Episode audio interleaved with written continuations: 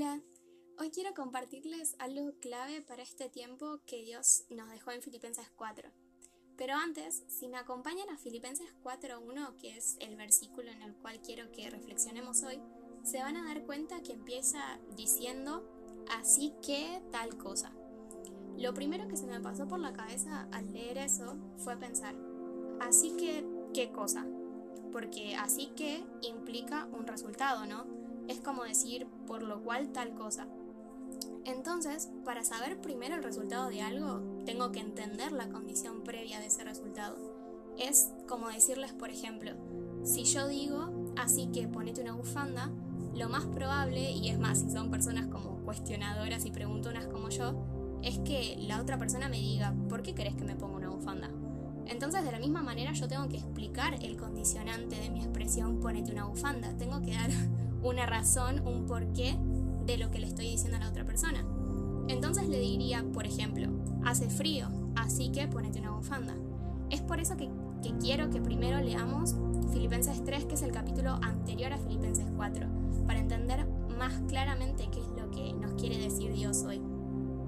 Para resumirlo un poco, todo el tema de Filipenses 3 trata sobre no perder de vista que nuestro premio, que nuestra meta para esta vida conocer a Jesús. En Apocalipsis, cuando Jesús le habla a la iglesia que está en Teatira, les dice, al que venciere, yo le daré la estrella de la mañana. En otras palabras, el premio es Jesús. Es, eso es tremendo. Literalmente el capítulo de Filipenses 3, el título lo que dice es prosigo al blanco. Y esa expresión a mí me hizo imaginar en la cabeza a una persona con un dardo teniendo su mirada bien pero bien fija en el blanco para apuntar lo más al centro posible. En otras palabras, yo sé cuál es mi objetivo en esta vida y no tengo intención de abandonar esa carrera, ni de distraerme en el proceso. Eso es lo que quiere decir con prosigo al blanco, con tengo la mirada fija en el blanco. Entonces, entendiendo esto, ahora sí podemos pasar a Filipenses 4. Filipenses 4.1 dice así, Así que, hermanos míos, amados y deseados, gozo y corona mía, Estad así firmes en el Señor, amados. Acá Pablo nos anima a que estemos firmes en el Señor, a que estemos firmes en Jesús. Pero precisamente si se nos llama a estar firmes, es porque podemos estar no firmes.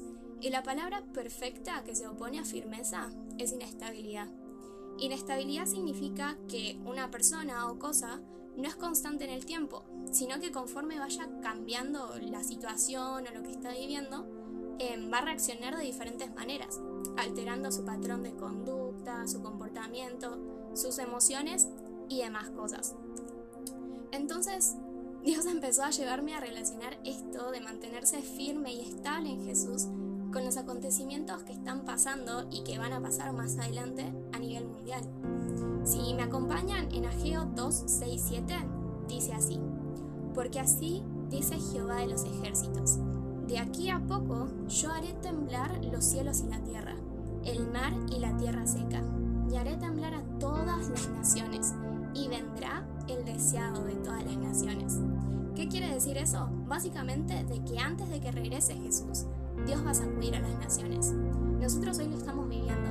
Podemos ver cómo Dios está haciendo temblar la economía de las naciones, su estabilidad financiera, sus recursos, su poder. Y no solamente son las naciones a nivel país las que están siendo sacudidas, sino también el corazón de cada persona en la tierra.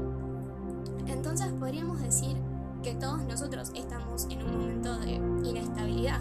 Sin embargo, que nuestro alrededor esté temblando y siendo sacudido, eso no significa que nosotros no podamos estar firmes y estables a pesar de eso.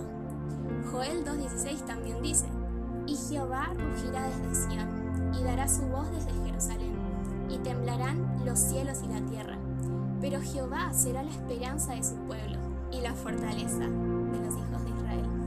Cuando nosotros tenemos esta mirada puesta en el blanco, como decía Filipenses 3, entendemos que si nuestros ojos están mirando más a Jesús que lo que está pasando alrededor, vamos a tener estabilidad y vamos a estar firmes en Jesús. Quiero remarcar este punto no estoy hablando de una estabilidad simplemente que se consigue, no sé, por estar ocupado haciendo cosas o distrayendo la mente para estar tranquilo, sino de una estabilidad que se consigue entendiendo Jesús nuestra roca firme, que tenemos esperanza y firmeza independientemente de la situación que estamos viviendo. Por eso quiero animarte y animarme a mí misma a que aprendamos en este tiempo a sujetarnos de Jesús lo más fuerte que podamos. Fuerte como cuando nos subimos a un samba y nos agarramos lo más fuerte posible de la baranda. Esa es la imagen más gráfica que yo tengo de cómo agarrarme de la mano de Jesús y poder sobrellevar así en cualquier situación que se me atraviese. Eh, hace dos días hablaba con una amiga y le comentaba que a veces me ponía nerviosa e intranquila por todo lo que estaba pasando, pero que cuando frenaba lo que estaba haciendo y me ponía a orar, era como inyección de paz al entender que todo lo que estaba sucediendo era de acuerdo al plan, de acuerdo al plan que Dios ya tiene. Simplemente ser consciente de la presencia de Dios rodeándonos todo el tiempo y constantemente, para mí es lo que nos da firmeza en el día a día. Por último, quiero, les quiero dejar un versículo que adquirió un significado especial para mí en este último tiempo, cuando nada parece ser permanente o seguro. Y está en 1 Corintios 13:13 y dice algo así, que tres cosas van a durar para siempre. Y no dice que van a durar para toda la vida, dice que van a durar para siempre. Y eso incluye la eternidad entonces. Dice, tres cosas van a durar para siempre. La fe, la esperanza y el amor. Y la mayor de estas tres dice que es el amor. La fe es eso que nos hace confiar en Dios, pase lo que pase, y ver más allá de lo que está a simple vista. Versículo que muchos de nosotros conocemos y que define lo que es la fe está en Hebreos 11.1. Pero hay otra versión que está en la versión Dios habla hoy que dice, tener fe es tener la plena seguridad de recibir lo que se espera es estar convencido de la realidad de las cosas que no podemos ver. Voy a, volver a repetir esa última frase. Es estar convencidos de la realidad de las cosas que no podemos ver. ¿Qué significa? Significa estar completamente seguro de que algo es real, de que algo está, por más que nosotros no lo podamos ver. Entonces nosotros estamos convencidos realmente de las cosas que Dios está haciendo en el mundo hoy en día incluso aunque no podamos verlas con nuestros ojos naturales. Después tenemos la esperanza, como dice Hebreos 6:19, es la que mantiene firme y segura nuestra alma, igual que el ancla mantiene firme al barco.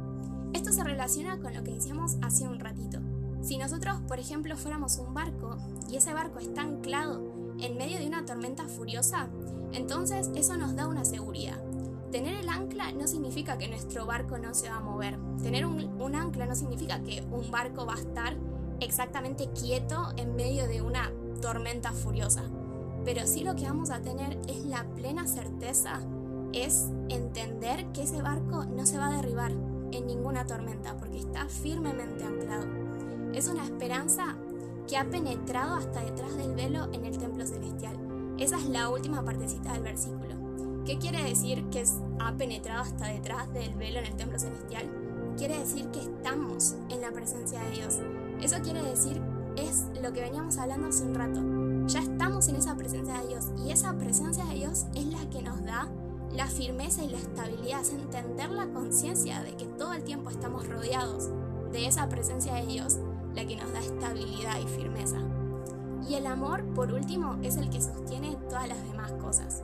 Nosotros confiamos en quien amamos y en quien conocemos. No hay más explicación que esa. Un hijo que ama a su padre confía en él, pase lo que pase. En 1 Corintios 5:14 dice, el amor de Cristo domina nuestras vidas. Y cuando el amor de Jesús es el que toma el control de todo lo que nosotros somos, es ahí donde todo lo demás se acomoda.